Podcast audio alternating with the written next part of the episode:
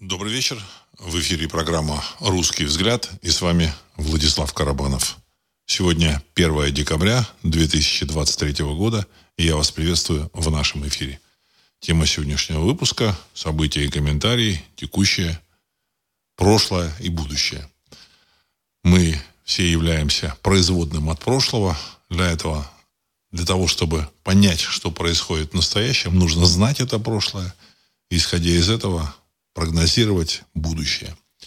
Ну, с прошлым большие сложности. Я думаю, что мы э, к этому в течение сегодняшнего выпуска вернемся. Сразу хочу ответить, отметить на, ответить на несколько вопросов ваших, э, сделать какие-то комментарии по там, текущим событиям. Ну и дальше, как оно пойдет. Э, вот Сергей 1956 написал э, такой комментарий или задал вопрос – Валюта БРИКС будет способствовать обвалу экономики США. Американцы этого страшно боятся, поэтому им нужно растоптать Россию, Китай и другие страны, лишь бы они делали то, что им говорят. Покупали трежерис. В некоторых странах США насильно заставляли глав снять глав Центробанка, если они отказывались покупать трежерис. Трежерис – это э, облигации займов э, Министерства финансов США. Ну, в целом, в общем-то, я уже об этом, обо всем рассказывал. А, я думаю, что нужно к этому перейти плавненько, потому что этот месяц, мне кажется, будет одним из ключевых в текущих событиях. Вот он определит, что там будет э, в 2024 году. Понятно, что э, на территории периферии, э, страна 404, или как ее там называть, вот, происходят такие фундаментальные события, которые отразятся и на политике России в будущем, и на политике американцев и европейцев. О чем я говорю? О том, что там отменили выборы э, в парламент вот этой страны периферии и отменили выборы, выборы президента, которые должны были бы там в теории состояться то ли в марте, то ли в апреле 2024 года. Последняя дата – отмены, она вот должна была вот сейчас вот произойти, либо его назначить эту дату нужно было, либо отменить. В общем-то, они отменили. Исходя из этого, нужно предполагать, что э, парламент, он уже, в общем-то, сказать, э, в ближайшее время там, де-факто и де-факто, и де-юре, де-юре станет нелегитимным. Ну и в это же, в течение там, трех месяцев нелегитимным станет и президентская легислатура или там, президент вот этой, в общем-то, замечательной э, территории. В целом это означает, что Россия э, так или иначе движется к победе. А понятно, что американцы, европейцы, они... Э, главная задача была, конечно, не спасение вот этой территории 404, а решение своих вопросов, но в любом случае это такая неприятная для них э, данность, которые они, в общем-то, не ожидали. Вот. Ну, как не ожидали? Они почему-то думали, что им удастся победить Россию на поле боя. Об этом говорил там э, министр иностранных дел Евросоюза, или, ну, или там он еврокомиссар по иностранным делам, этот Барель, там, вот это там Урсула фон дер Ляйен, ну, значит, они там вот, это, вот, вот эти вещи утверждали. Почему-то они втемяшили себе в голову, что Европа и Америка вместе с этой вот периферией смогут на поле боя, на территории этой периферии, в общем, разгромить Россию. Те кукловоды, которые ими руководили, я думаю, что они лучше понимали ситуацию. У кукловодов, возможно, были другие немножко планы.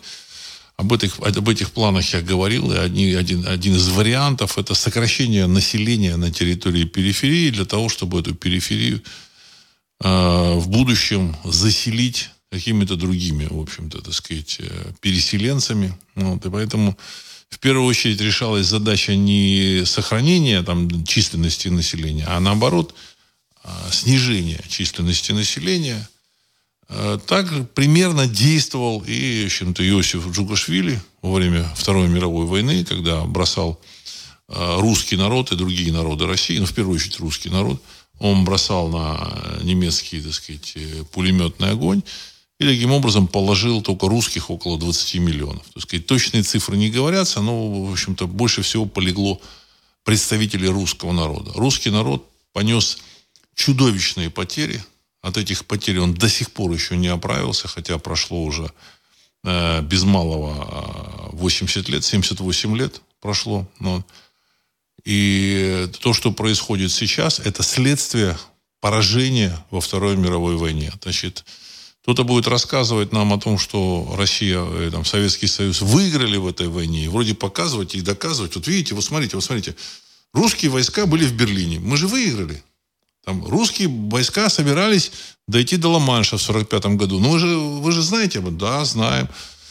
Русские войска уничтожили сказать, немецкую армию, сокрушили ее. Вы же знаете об этом? Ну, знаем, так сказать. Русские войска, советская армия заняла пол Европы. Вы же знаете об этом? Да, знаем. Все смотрят, да, знаем, все. Ну, значит, Россия победила.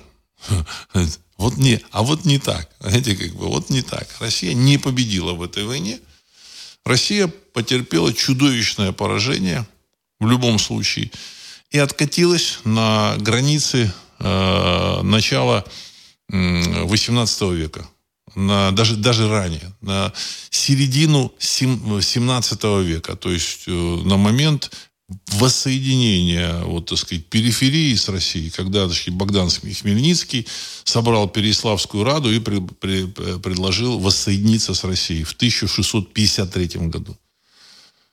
Вот до этого периода, значит, граница России, она была вот примерно так, там, где сейчас, даже чуть-чуть, наверное, была западнее, так сказать. На, на самом деле Россия отступила а, значит, от этих границ, потому что город, э, замечательный город Харьков – Э, город э, Луганск, Донецк, насколько я понимаю, он, Донецк, Луганск, не, я не знаю, так сказать, но вот Харьков точно, так сказать, был под контролем России. Ну, то есть на сегодняшний день Россия откатилась от тех своих границ, которые она занимала в середине 17 века.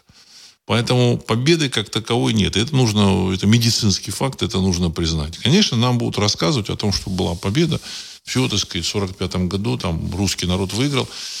Э, лет 10-15 назад мы писали на, это, на эту тему статьи и говорили о том, что гладиатор, который участвует э, в битве гладиаторов на э, арене, он победить не может.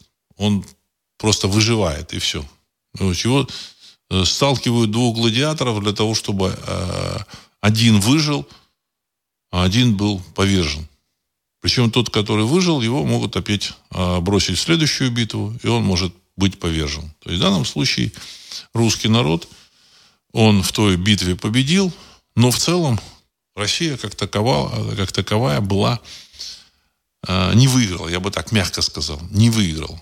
То есть в России утвердился, закрепился большевистский строй, который рухнул под, след, под следствием естественных причин – когда людям запрещали э, заниматься свободной экономической деятельностью, запрещали, э, в общем-то, владеть собственностью, ну и так далее и тому подобное. Почему? Ну, потому что большевики страшно боялись, что через э, обладание вот этой собственностью, через обладание свободными, так сказать, ресурсами, э, русский народ опять возьмет власть в свои руки. Ну, не опять, точнее, у него до революции тоже никакой власти не было.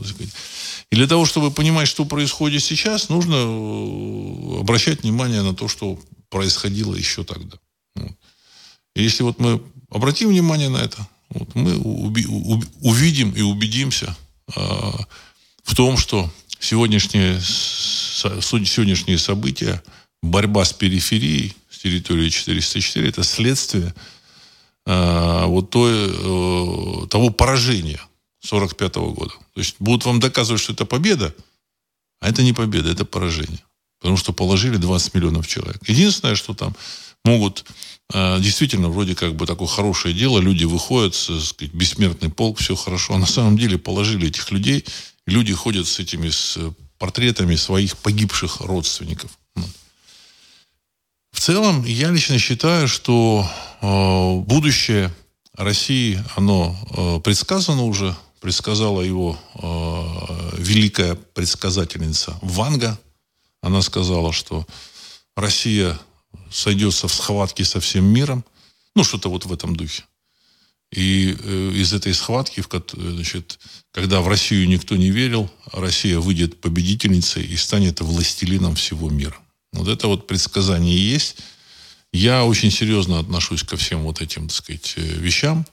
Вот. И хочу сказать, что когда человек не верит в это предсказание, он, в общем-то, не верит, э, у него, он душой не верит в русское будущее. Вот.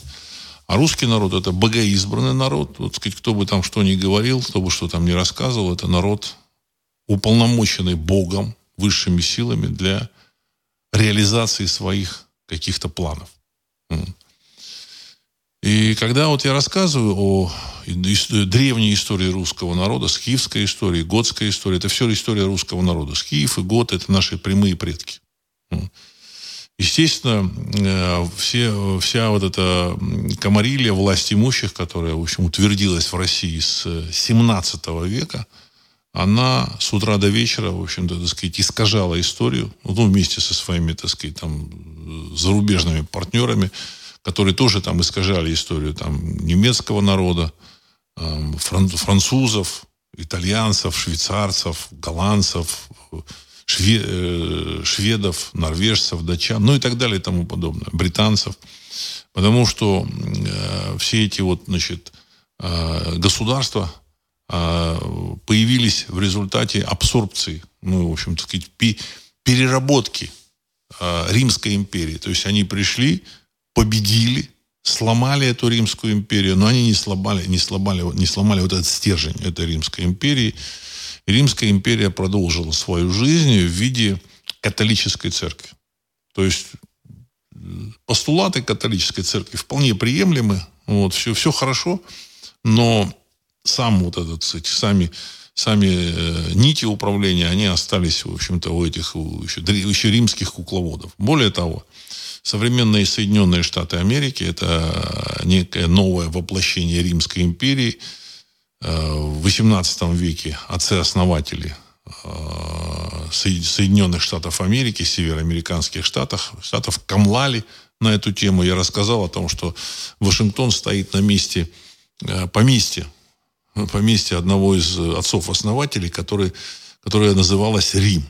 Понимаете, вот как бы так. И на семи холмах он там стоит, и там Сенат, и и Конгресс, и все, все как положено, так сказать. В, Римской, в Риме было два консула, а здесь там президент, вице-президент, а там то же самое. Был один консул такой более важный, другой, в общем-то, так сказать, менее. То есть все, все то же самое, все повторено. Вплоть до на, этом, на банкнотах э, там, всевидящее око сделано, э, римские фасции, символы э, вот этих преторов, которые там наблюдали за соблюдением порядка в Сенате в Римском вот, и на территории э, Древнего Рима.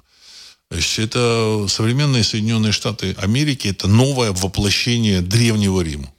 Это совершенно очевидный факт. Совершенно очевидный факт. Но с другой стороны, это воплощение, оно прожило, так сказать, более короткую эпоху, более короткий период. То есть Древний Рим, он просуществовал, ну, примерно тысячу лет. Есть э, в шестом веке нашей эры он, так сказать, так-то обозначился, там, в седьмом, шестом веке, и был э, повержен э, в конце пятого века нашей эры, в 472 или 73 году. Один из вождей ругов или скиров, в любом случае это, скорее всего, руги, если это Русь, вот, который отнял у последнего императора, которого э, Римской империи, э, которого звали Ромул, точно так же, как у первого. Первого звали Ромул и последнего Ромул. Он отнял знаки императорского достоинства и отправил в Константинополь со словами, что на земле должен быть только один император. То есть, таким образом, Римская империя закончила свое существование внешне, но она сохранилась, но дальше как бы воспроизвелась в, Соединенных, в виде Соединенных Штатов Америки. А, причины, почему Римская империя пала, они, э, они находятся в том, что а, значит, финансовая система Римской империи, она была вычерпана досуха Рим, э, вот этой имперской бюрократией. Досуха вычерпана. Вот. Я был э, в Херсонесе, в, в Крыму, то есть это, вот, сказать, Севаст... нынешний Севастополь, там остались, остался Херсонес Скифский, как-то так он назывался. Вот. И там э, вот эти управления вот этими, так сказать, людьми, оно очень зримо в этом Херсонесе обозначено. Так сказать, там двор, в этом дворе там, видимо, 5-6 семей э, жило, и этим двором значит, вход-выход контролировался каким-то, так сказать, причастником там, или каким-то диаконом, в общем-то, какой-то там э, христианский какой-то, значит, э, я не знаю, как, молельня какая-то, что-то такое. Вот. Какая-то какая система, которая там, в общем-то, э, ну, это, на самом деле это был чиновник. Это был чиновник, который, значит, был замаскирован под э, служителя культа.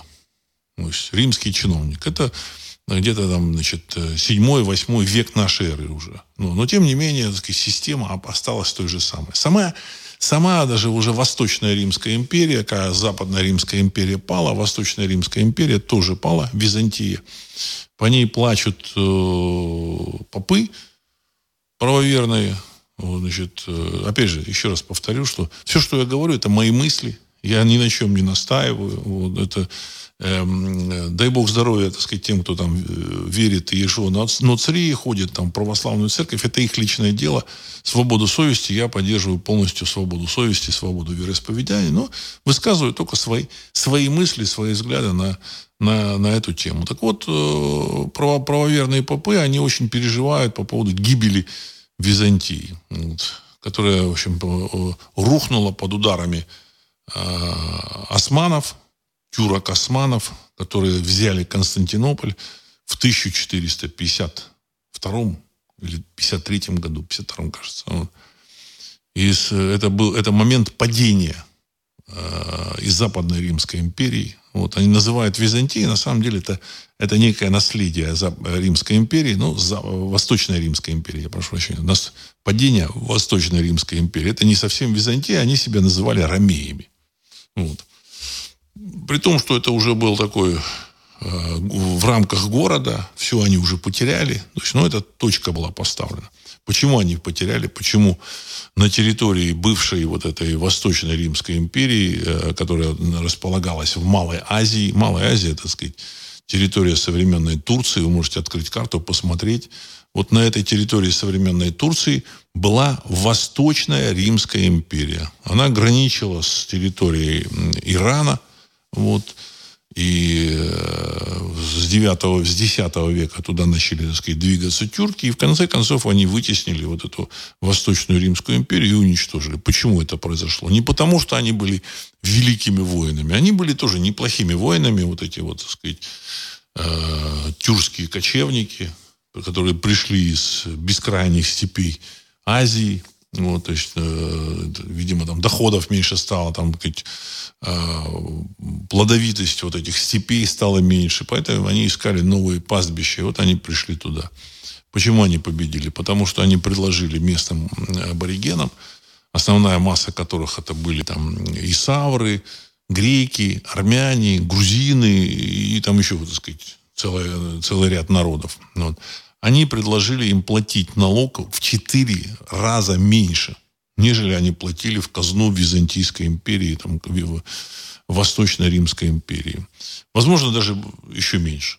Это единственное, что им э, они платили вот это э, намного более сокращенный налог. Если они хотели сохранить э, свои, свой, свой культ, вот этот религиозный, так сказать, продолжать значит, исполнять вот эти христианские требы, они должны были еще платить налог на неверных, там, джизью джизью. Там, ну, тоже такой был определенный, там, сколько-то процентов был. Но в любом случае все вместе было меньше, чем а, крестьянин платил э, в казну э, Восточной Римской империи. Поэтому эта Восточная Римская империя издулась. Вот.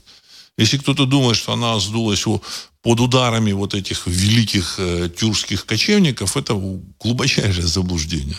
Восточная Римская империя пала – по чисто финансовым причинам. Так же, как и Западная Римская империя, они, значит, так сказать, вычерпали досуха вот этот ресурс, э, значит, начали, так сказать, уменьшать там золотую монету, содержать, смешивать это золото с серебром. Ну и в конечном счете, так сказать, люди перестали верить вот эти, в эти римские монеты. И, так сказать, система просто навернулась. Пришли, э, разгромили Римскую империю, наши, в общем-то, сказать, предки – готы, готские народы. К готским народам относятся, так сказать, готы, вандалы, гипиды, герулы, ну, я не знаю, там карпы, тайфалы, там они готские, не готские, там скиры, руги и так далее и тому подобное. Пришли все, франки, все они пришли с территории нынешнего Причерноморья. Чтобы вам не рассказывали о том, что э, скандинавы, готы пришли из Скандинавии, все это чушь. Дело в том, что римские вот эти э, значит, монахи, э, специалисты, они прекрасно понимали, что нужно для того, чтобы управлять настоящим, нужно управлять прошлым. Вот. И поэтому они, они так сказать, меняли э, записи, переписывали их, вот, сказать, вносили свои правки, корректировки, искажали их. Потому что мы знаем, допустим, историю готов, из, в первую очередь из э, труда Иордана, это, в общем-то, чиновника э, двора Теодориха Великого, э, Остготского короля, который, в общем, вторгся в конце V века и правил там в конце V, начале VI века в, в, на севере Италии, в общем, контролировал Италию. Вот. Он был, значит, э, сотрудником секретариата аланского, там, одного из аланских королей. Вот, то есть сам он был готом. Но, ну, кажется, готом наполовину аланом. Вот. Я так полагаю, что, значит, э, что в труд этого Иордана монахи ватиканские где-то в 13, через там 500, 600, 700 лет они внесли свои правки очень серьезные. И поэтому те же самые готы получилось, что они вместо того, чтобы они отправились, допустим, с юга на север, туда, за, на, в, в Скандинавию, выяснилось, значит, не выяснилось, а согласно данным вот этого Иордана, они э, вышли из Скандинавии и отправились на юг, что является полным абсурдом. Потому что в Скандинавии это была нищая, каменистая территория, где ничего не могло появиться. Никакой там королевской власти, никаких военных искусств, никаких там, в общем-то, никакого производства продовольствия. Это была нищая страна, которая, в принципе, даже, даже металл не, могла, не, не могли они делать. Вот, так сказать, искусство э, выплавки, так сказать, железа Э, туда на север, ну, современные, там, наверное, ну, умели там что-то выплавлять, где-то там искали, но современные выплавки железа, там, из болотистых там почв, еще откуда-то, принесли на север э, вот эти, так сказать, готы, которые там, так сказать, и сегодня потомки их живут, этих готов, это там те же самые шведы, которые, значит, э, на русском звучат как свей, свои, датчане, даны, мы называем сейчас датчане. Вот все гадают, откуда эти датчане пришли, почему они датчане. Даны они или с реки, с реки Дон, или с реки Дунай. Потому что и то, и то, это, так сказать, это было а, река Дан. Значит, река, Дон называлась Дан. Вот, ну или Тан. Э, значит, по-гречески Тан, по-готски Дан. Вот, значит, а, э, франки тоже пришли с территории Причерноморья, они жили на, на берегу Азов, Азовского моря. Значит, э, историки ватиканские, они говорят, не-не, там у них, вот, у них есть там, в легендах там все всплыло, там уже там в 18 веке, в 19 легенды вот этих франков, какие-то записи всплыло, что они пришли с берегов Азовского моря, но вот эти историки, э, монахи там ватиканские, они сказали, не-не-не, это какая-то ошибка у них закралась у этих вот древних, в древних манускриптах, они что-то там напутали, они, они пришли с севера, с этого, с, со Скандинавии, с Ютландии, или там же и жили. Вот, хотя, так четко написано. То есть это еще раз просто подтверждает, что э, настоящее это есть, э, это есть как бы правильно понятое прошлое. То есть, если прошлое исказить, то вы и настоящего не поймете. Так, значит, давайте еще несколько вопросов отвечу, да.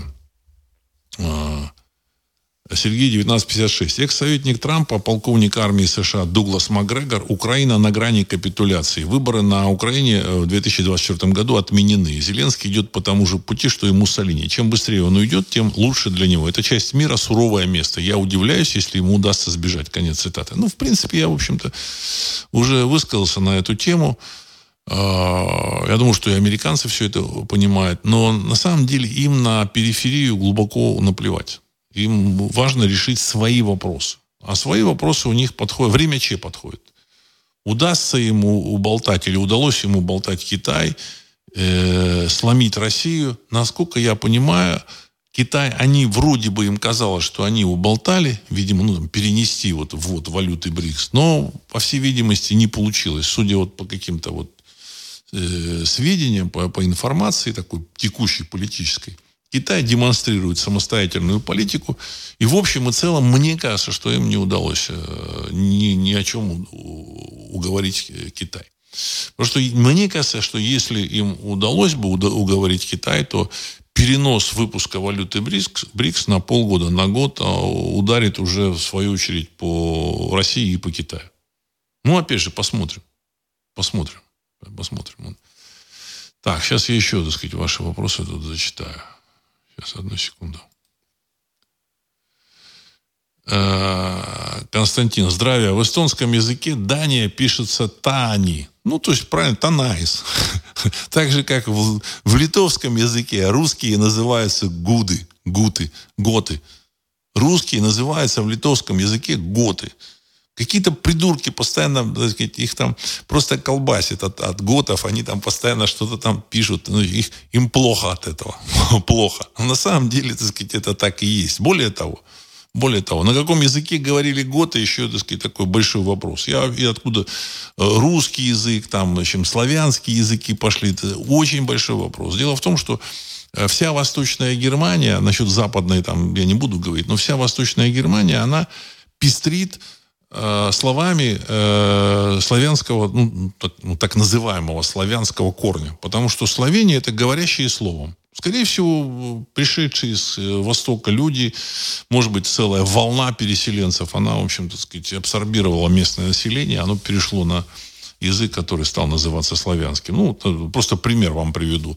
Столица Германии – Берлин – это раньше считалось, что это вот от берлоги, берлог, так сказать, вот логово бера там. Вот. А сейчас там считается, что э, это болотное место. Бер, э, там, берл это как это, болото. Вот. Дело в том, что значит, там куча на, на, на, наименований вот этих городов современных немецких, они происходят от славянских наименований. Допустим, есть такой город Хемниц. Известный большой крупный город Хемниц. На самом деле это не Хемниц, а Каменица. Потому что там река, рядышком небольшая речушка, которая называется Камениц. Приток реки, э, там, другой реки. Вот. А, это из языка луж, лужеских сербов. Сама, э, сам, само название э, значит, Эльба, Эльба Ягел, а это в буквальном смысле лаба. А где лаба находится? Лаба, так сказать, мы сейчас смотрим карту Краснодарского края смотрим, там Лаба находится, приток реки, великой реки Кубань. Вот, значит, Лабу-то оттуда, отсюда принесли. Так же, как и Одер. Это не Одер, а Одра. Вот. А, значит, сейчас я вот, так сказать, там буквально вот несколько там слов там приведу в пример. Значит, названия вот эти, так сказать, вот а, древние вот эти вот, так сказать, Брандербург, на Бронебор. Дрезден, столица Саксонии. Вроде Дрезден, столица Саксонии. На самом деле это Дрездианы. Понимаете, Дрездианы. Либо Дрездианы, либо Дрозды. В переводе означает житель пойменных лес, лесов. Уже Дрездианы. Ну вот. Шверин – это бывший славянский, славянский город, славянское название Зверин. Понимаете? Причем он назывался так в 12 веке, еще, в общем-то, вот, вот перед вторжением монголов с востока, так сказать, он назывался Зверин. Э, Лейб, Лейпциг, вот, значит, вроде тоже как бы немецкий город, он был основан лужицким, лужицкими сербами, из, изначально звался Липциком, от понятного всем слова «липа». Вот. Любик – это от города Любица, причем это город, сказать, один из важнейших городов Ганзейского союза. Любица. Э, славянских, э, славянского племени вагров. Цосен, тоже такой, в общем-то, город сейчас небольшой, но тем не менее такое звучное название Цосен. Цосен – это э, славянское название сосны, понимаете? Вот, вот сосен, были сосны, стал, стал сосен. Ну и вообще на каком языке говорили там люди, тайно покрытым раком, потому что все переписали, все уничтожили, все, в общем-то, выкинули ватиканские, в общем-то, специалисты, монахи. На самом деле население Восточной Германии, это, я думаю, что онемеченные э, славяне. В буквальном смысле онемеченные русские. Более того, вот Екатерина II, она э, русская царица, А вот. Она вроде как бы немка, но изначально ее предком был такой э, сербское, сербский, вот это, ну, сербский, сказать, имеется лужеских сербов. Вождь Никлот, князь вот этого, так сказать, княжества там этих бодритов, Никлот, его имя было такое. Вот, значит, на самом деле, часть вот этой, этой элиты, это была славянская элита. Вот. Сами франки, это, ну, скорее всего, враны. Вот. Поэтому вся эта история Европы, она требует э, очень серьезного изучения.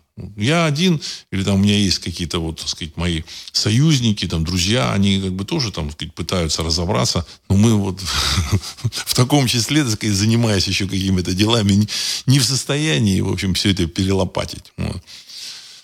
Ну, в целом, в целом, я так полагаю, что после того, как э, финансовая система долларовая рухнет, возможно, такая возможность у нас у всех представится. Дело в том, что и немцам будет это очень интересно узнать о своих реальных корнях. А, ну, а по поводу тех же самых готов, а, ну, вот меня спрашивают, и я сам там задумывался, а почему, как так получилось, что там 30-40 тысяч готов а, могли победить, там, сказать, армии, армии Римской империи, которые там превосходили их в два-в три раза а потому что они были язычниками. Язычниками, вот. Они верили в Яра. Яра. Вот. По-немецки год это Яр. Так, чтобы, так сказать, вот вы не перепутали, так сказать, вот не, не это самое, не ошиблись. По-немецки год это Яр. Вот. И в русском языке яр – это ярость, ярый. Пшеница называется яровая. Вот. И вот эта ярость, яр, это, это та вот эта жизненная сила, которая, в общем-то, наполняет э, человека, так сказать, э, имеющего связь с высшим миром. Вот. И вот эти годы, они э, обладали вот этой связью, и поэтому, когда они вступали в бой, они двигались в несколько раз быстрее. Это слышится как совершенно невероятно. Человек неверующий, он скажет, ну какая ерунда. Как этот человек может двигаться быстрее? А вот так. Может. Может. И поэтому вот этот год, охваченный вот этой вот ярой силой, с ярой силой, он двигался быстрее. И поэтому этот год, он стоил там нескольких этих самых э, римских солдат. Те же самые э, язычники, викинги, когда высаживались э, вот в той же самой Ирландии, в Англии, а там уже были все, так сказать, уже подверстанные вот в христианство вот товарищи. И так вот, я читал историю, причем сага, сагу, значит, э, викинги там пошли в набег, в набеге они, значит, должны были там пополнить продовольствие, ну и кто-то там отстал из них. И крестьяне увидели, что он один. И погнались за ним. Но их было 20 человек. 20. И этот эм, э, летописец, вот, Э, хронограф, он пишет, что если бы их было человек 10, то силы были бы равными. А так их было 20. Но в любом случае он добежал до мостка какого-то, через который должен был, был перебежать. И принял бой, и победил. И победил. Что интересно. Это, вот это вот это вот это есть э, признак силы вот этой связи с высшим миром. Так же, как вот те же самые викинги брали Париж. Значит, известно, что а, Париж был крупным городом, его а, тогда уже, так сказать, вот в раннем средневековье, ну как ранее, 9 век, кажется, конец 9 века. Так вот, его охраняло около пяти тысяч э, воинов, дружинников э, короля, франкского короля. А викингов было 800 человек. Причем эти 800 человек, они наступали. А эти 5, человек, 5 тысяч человек оборонялись. Так что самое интересное, викинги взяли таки Париж. Понимаете, так сказать? И вот здесь еще такая интересная история. Когда э, русская армия двигалась на запад во время Второй мировой войны, значит, э, вот эта ярая сила, она проснулась в русском народе, она проснулась, и они двигались, э, при том, что, в общем-то, э, немцы уже ничего не могли сделать, ничего. Так вот, э, город-крепость Кёнигсберг, вот нынешний Калининград, брала э, армия э, численно меньше, чем обороняющиеся немецкие части. То есть этих немецких частей было там 170 тысяч. Ну, я могу ошибаться, так условно говорю. Все, что я говорю, это исключительно мои мысли. Вот. Я ни на чем не хочу настаивать. Но я думаю, что так сказать, мысли там имеют под собой определенные основания. Вот. Так вот, их было, значит, обороняющихся около 170 тысяч, наступающих было чуть больше 100 тысяч. При том, что у обороняющихся была, так сказать, первоклассная крепость, которую строили несколько веков. Потом, как бы, во время гитлеровского режима эта крепость была э, мега укреплена. Они, они имели орудия, значит, там, снаряды, все-все-все имели. Тем не менее, вот эти вот, так сказать, 100-120 тысяч русских войск, они эту крепость раздолбали в течение нескольких дней и взяли в плен всю эту группировку. То есть вот эти люди были а, заряжены э, вот этой ярой силой. Понимаете? Вот. Э, так. Д пишет. На эстонском Россия Ven, Venemaa, Германия Saksamaa, Швеция Rootsi. Ну, я думаю, что м, вот эти вандалы, вандалы, вот, тоже, тоже искаженное название, значит, э, в Польше поляки и польский король назывался король, э, король поляков и вандалов. Вандалов. Вот. И тот же самый э, шведский король, он тоже назывался король шведов, свеев, готов и вандалов. То есть вандалы жили и в Польше, и в, э, и в Швеции, ну и в Германии. Их называли, правда, не вандалы, а венды. Я думаю, что венды и вандалы, значит, разница не очень большая. И согласно, так сказать, той же истории, историографии, э, Радагайс первый, король абадритов, вот, он был э, вандалом. Вот, то есть, как бы, так сказать, эти вандалы потихонечку, так сказать, они вот разделились в эти племена абадринов, абадритов, вагров, лютичей и так далее и тому подобное. То есть, на самом деле, вандалы – это та же самая, те же самые, в общем-то, сказать, славяне Русь. Русь. Ну и Швеция, Родси – это тоже та же самая Русь, которая пришла туда. У э, Рагнара Латбурга э, из э, известного современного фильма «Викинги» э, дедушка был королем Руси. Вот, понимаете, как... Они пытаются не заметить это, но в сагах сказано, что он был королем Руси. Как, как так? Понимаете, как, как он... То есть он из Руси двигался на запад, а не наоборот, с запада, так сказать, на восток. Вот.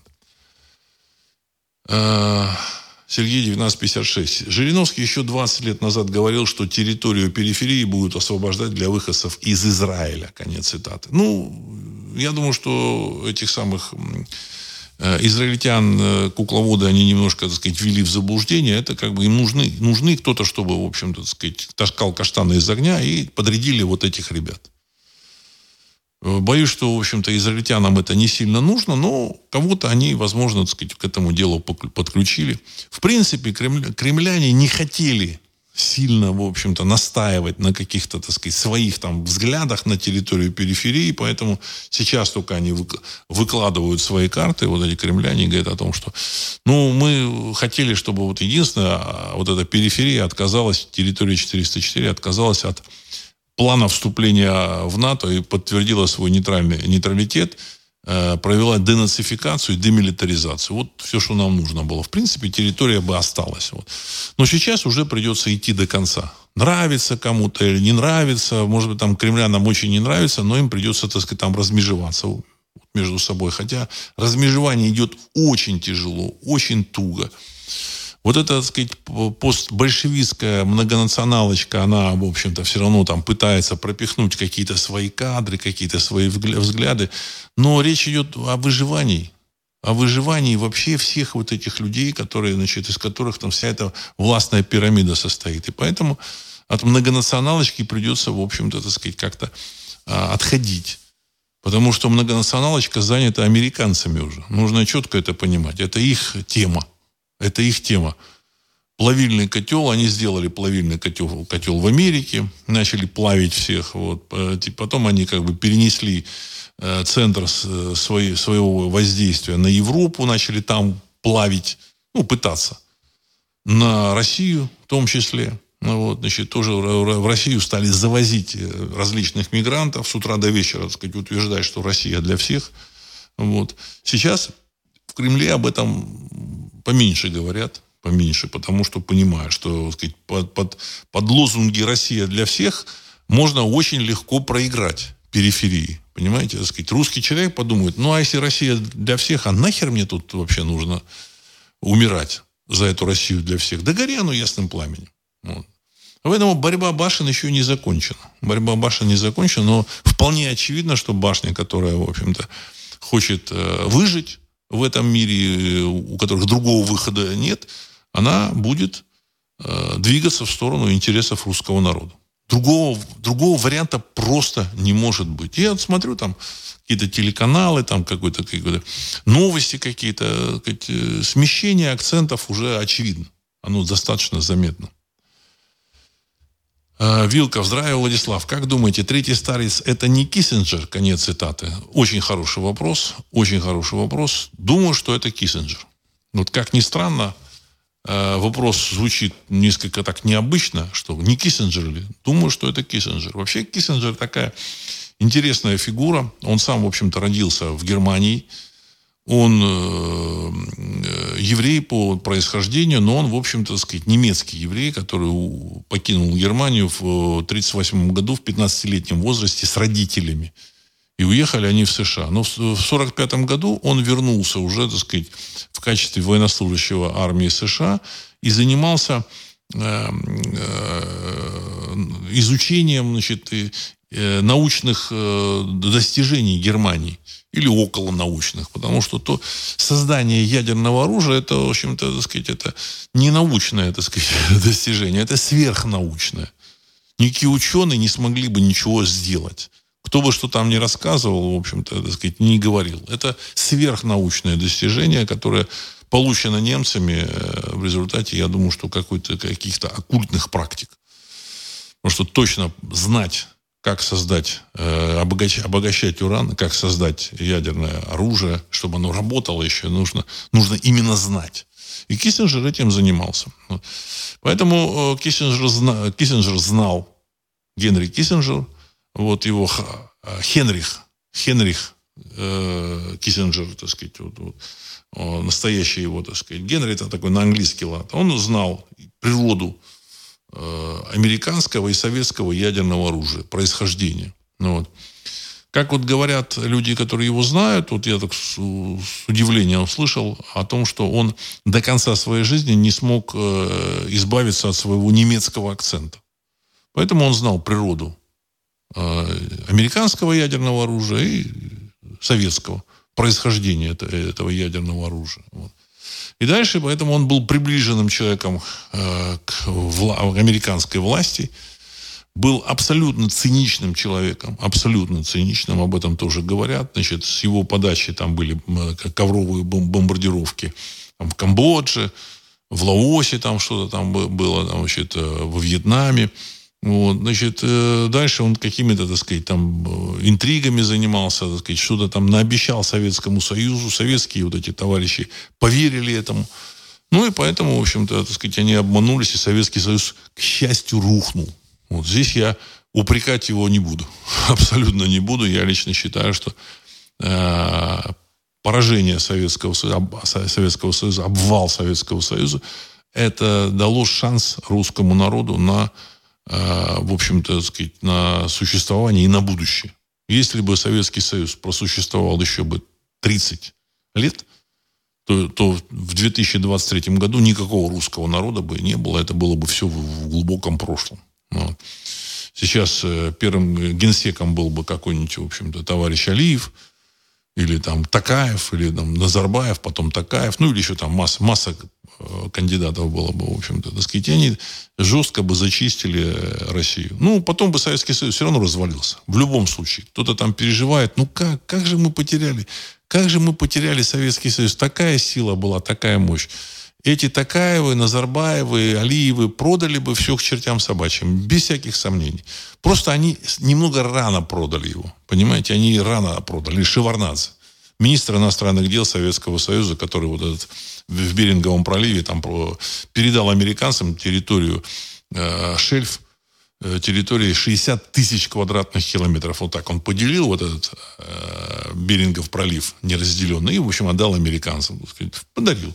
Богатейшие на, на рыбные э, и, и природные источники шельф вот этого, так сказать, Берингового пролива. И таких друзей Советского Союза было слишком много, поэтому Советский Союз не мог выжить. Не мог. Ну и плюс экономический, так сказать, тупик. Вот. э, на мой взгляд, смерть Киссинджера – это знак. Знак хороший, очень хороший. Потому что вместе с его э, смертью э, закончилась эпоха. Вот он, видимо, это, это, был над этой эпохой. Он как бы держал в своих руках эту, эту эпоху. Возможно, он был как каким-то кукловодом в Америке, возможно, не был. Но я так полагаю, что перемены сейчас пойдут э, значительно быстрее. В России был ли какой-то такой кукловод? Я предполагал и предполагаю сейчас, что был. Но уже в, в прошедшем времени. Именно был. Ну, есть ощущение, что, в общем-то, этого персонажа уже нет. Вот. А дальше неизведанная территория для, для нас. Вот, значит, э, победа России и, возможно, не такая простая. Для того, чтобы победить, нужно очень серьезно побороться. Еще много чего нужно сделать в России. Э, на сегодняшний день игры, которые ведутся, они, они пытаются вести эти игры там вот где-то наверху в обход русского народа. Там какие-то там схемы пытаются, а ничего в обход не получится. Ничего в обход не получится. Ну, как оно будет дальше, я не знаю. Вальтер Аваков, Москва. Владислав, здравия. В Стокгольме в музее лежит замечательный экспонат. Запись на бумаге шпаргалка тронной речи короля Швеции 17 века, на, по которой он читал э, свою клятву шведскому народу. В интернете есть фотография этой речи, и все могут убедиться в том, что шведский король читал свою клятву на русском языке. Конец цитаты. Ну, с этой клятвой, возможно, это был вариант и на там, каком-то там латинском и, и на русском в том числе, так сказать. Вот там есть, э, вот у, точно утверждать, что это вот, вот мы не могу. Мне приятно знать это, потому что я считаю себя патриотом русского народа, но вот какие-то еще, так сказать, там выводы, утверждения, еще для этого, так сказать, нужны какие-то дополнительные, дополнительная информация. Вот. Надеюсь, что она рано или поздно появится, тем более, что с появлением интернета эта информация э, публичное пространство стала проникать все больше и больше и больше. То есть, если я раньше там когда-то я чувствовал, что ну, каким-то образом ну, не, не могли варяги прийти из Швеции. Ну, согласно истории, вот повести временных лет, там, ну, как-то там получалось, это и описанием всяких историков, что они откуда-то с запада пришли. С запада и с севера. И только вот уже в 2000-е годы, когда появился интернет, там стали доступны эти саги, стали, стали доступны источники, материалы. Самое важное – источники. Самое важное. Стала вырисовываться картина. На основе этой картины я написал эту книгу «Запретная история Руси», помог мне эту книгу э, составить, потом, в общем-то, так сказать, отредактировать Сергей Цветков, который тоже вот сейчас пишет свою работу про гуннов, Дело в том, что, так сказать, тоже считается, что вот какие-то из дальних монгольских степей пришли гуны. А вот что так, э, такое гуны? Как их там рассматривать? Ну, в общем-то, об этом э, историография современная обходит вот эти вопросы стороной. Ну, единственная э, современная историография передала, так сказать, вот этим замечательному осетинскому народу историю скифов и историю сарматов. Я с очень большим уважением отношусь к осетинам. Вот реально, это, я считаю, что это один из дружественных русскому народу народов на Кавказе. Хотя, в общем, я считаю, что все дружественные, все входят так или иначе в русский мир. Но, но тем не менее, это такой наиболее дружественный народ, вот, э, который относится к, индоевропейской группе. Вот. Но, но в то же время нужно понимать, что осетины а, это, э, в общем-то, выходцы с Ягнобского ущелья э, современного Таджикистана. Значит, и в шестом веке нашей эры персидский шах Хасров Ануширван э, для того, чтобы защищать Дарьяльское ущелье, которое находится и сейчас, где, там, где, где находится и сейчас, он переселил около пяти тысяч воинов, мужчин из Ягноба, а это были хорошие воины, туда, вот, в Дарьяльское ущелье. И это как раз эти, это предки современных осетин. Значит, если считать семьями, там, со всеми, то есть, ну, от 15 до 20 тысяч человек он переселил. Понятно, что вот эти, э, и они так и называют себя Ирон. Значит, когда вот была война, они писали Ирон, то есть иранцы. Вот. Они прекрасно знают эту. Когда я просто сам ну, знаю, видели, как общение осетин с егнопцами, сказать, вот, когда они говорили, понимали друг друга и были страшно счастливы, это видел, видел человек, так сказать, которому я абсолютно доверяю, он видел, и он сам был потрясен, он был потрясен. Вот. Значит, когда осетин, там его, его приятель, значит, проходил, случайно там э, как-то обратился, и тут тоже ответил ему, там, в общем-то, вот этот таджик из Егноба, и они начали говорить. Егнобские, егноб, егнобцы – это памирцы.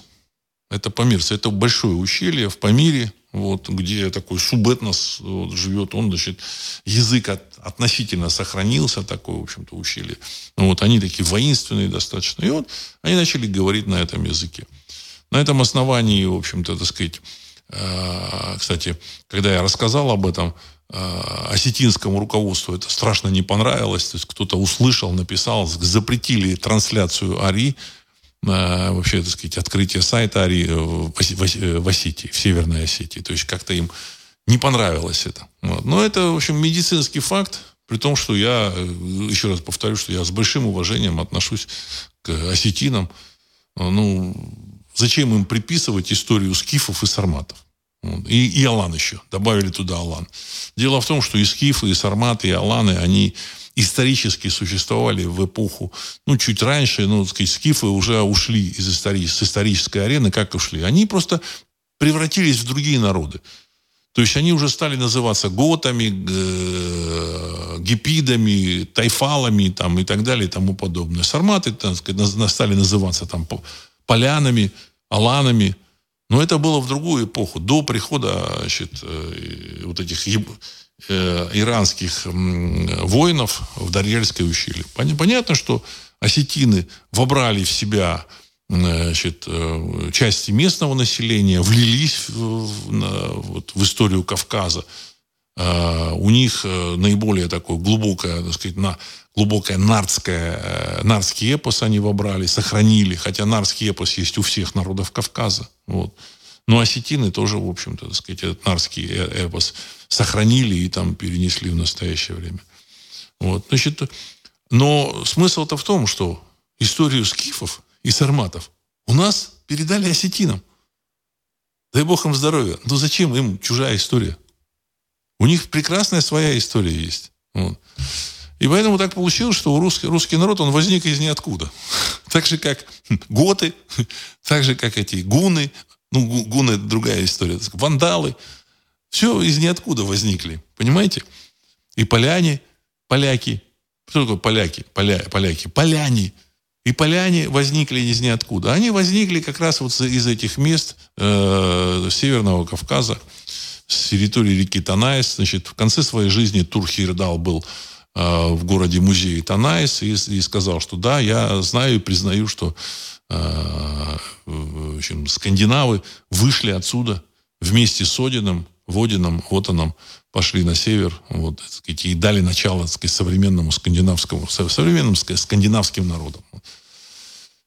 Э, поэтому на Западе страшно бояться русского народа, страшно бояться правды, страшно бояться правды, потому что русский народ, он, в общем-то, сказать, он еще и объединяет другие народы. То есть исторически Россия – это такое сложное образование, которое впитывает в себя другие народы.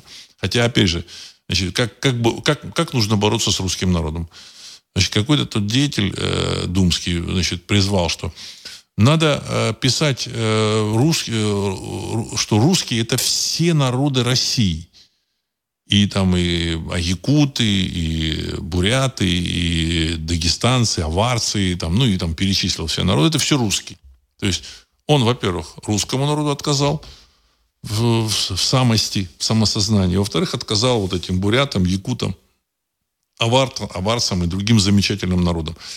Э, национальное самосознание, оно оно как бы, оно естественно, оно приходит, так сказать, человек не может себя назвать, что, вы знаете, я тут якут, но я русский. Ну, должна быть какая-то связь. Должна быть какая-то связь, понимаете, так сказать, вот. Ну, э, тем более, если эти люди, возможно, хотят себя, так сказать, э, осознавать и считать себя аварами, аварцами. Э, я так полагаю, что вот это вот решение и введение э, понятия русский народ в Конституцию, он еще, в общем, впереди. Вот, потому что уже тут я читал, слушал выступление Бортко, такой режиссер, который снял Тараса Бульбу, э, как режиссер. Э, такой режиссер Бортко, так сказать, буквально там э, у Соловьева я слушал выступление. Он тоже сказал, что, знаете, странное дело, а русского народа нет в Конституции. Нет в Конституции. Знаете, так сказать, то такой вариант, что его нет, то, что русский народ это все вот все проживающие на территории России, которым паспорт выдали, то есть человек приехал из Таджикистана, получил паспорт, и в паспорте, так сказать, гражданин Российской Федерации, он автоматом становится русский, так что ли? Русским. Полный абсурд. Понятно, что это внутреннее ощущение. Я лично признаю даже такой момент, что человек может там родиться, не знаю, там э, Э, кем-то там, хоть индусом, но вот проснуться и сказать, что я ощущаю, осознаю себя русским. Я вот прочитал письма людей, которые говорят, что я вот сам э, э, крым, казанский татарин, то есть булгар, булгарин. У меня родители тоже. Но я вот с первых дней, вот, так сказать, сознательной жизни ощущал себя русским. Я не могу объяснить. У меня брат, он знает и чувствует себя татарином, а я ощущаю себя русским. Это есть, это сверху дано, дается, сверху. Понимаете, так сказать, э, э, это эгрегор, подключение к, э, подключение к эгрегору. Ну, поэтому, так сказать, слово эгрегор, все эти, так сказать, оккультные вещи, их шарахаются всякие, в общем-то, так сказать, наши недруги, потому что, потому что оно ломает их картину.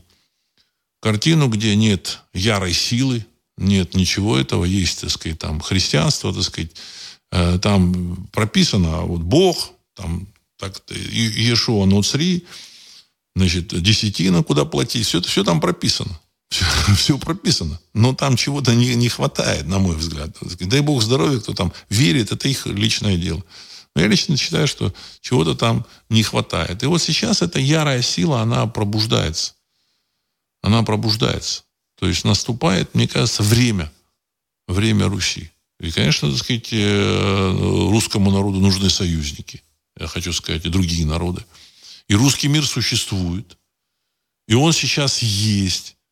И люди вот эти вот, так сказать, э, которые, э, они не являются так, аварец, он не является русским, или там, я не знаю, чеченец.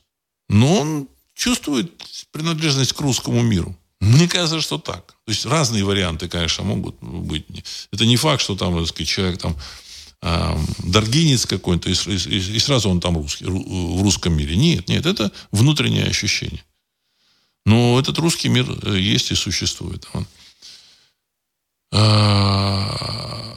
Перович. Здравия, Владислав Александрович. Вряд ли Киссинджер был старцем Зикурата. Скорее всего, действующий старец находится здесь, в России. Еще ведь есть пророчество, что выносить Терафима будет, послед... будет последний старец. Конец цитаты. Ну, я тут пророчества различные там встречал. Но насколько мне известно, что после того, как вынес, вынесут Терафима, в России, так сказать, наступят перемены. То есть это как бы, так сказать, есть, ощущается. Момент этот, он подходит, подходит. Вот. А, Россия должна, и русский народ, он, в общем-то, должен сыграть одну из ключевых ролей э, в истории вот этой э, Евразии. Понятно, я, я говорил о том, что одна, одна из ключевых ролей сохранится за Китаем, другая одна из ключевых ролей за а, Россией. Что там на Западе, будет Англия, не будет, я не знаю. сказать, Америка, э, не будет там ключевых ролей. Кто бы что там ни говорил, эпоха плавильных котлов закончилась. Понимаете, каждый человек должен понимать, кому он принадлежит. Понимаете, так сказать, он должен понимать, ощущать, кому он принадлежит, какому этносу. А так, что сказать, не, вы знаете, я тут никому не принадлежу, я тут гражданин э, космоса, гражданин Вселенной. Эта эпоха закончилась.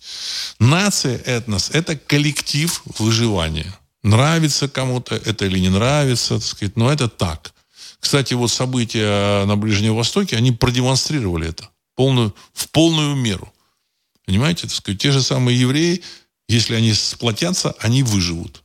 А если, в общем-то, сказать, э, не сплотятся, я думаю, что им будет очень сложно. Ну, очень сложно. Тем более, что русский народ в этой ситуации сейчас будет занимать к сожалению, ну это так, он будет занимать нейтральную позицию. Я об этом говорил, что самое тяжелое, что впереди у еврейского народа, это то, что русский народ будет занимать нейтральную позицию, не будет вмешиваться и, так сказать, оказывать, там, протягивать руку помощи. Понятно, что рука это, так сказать, появится, будут, будут просить, но я думаю, что, к сожалению, э, много сделано не совсем правильно.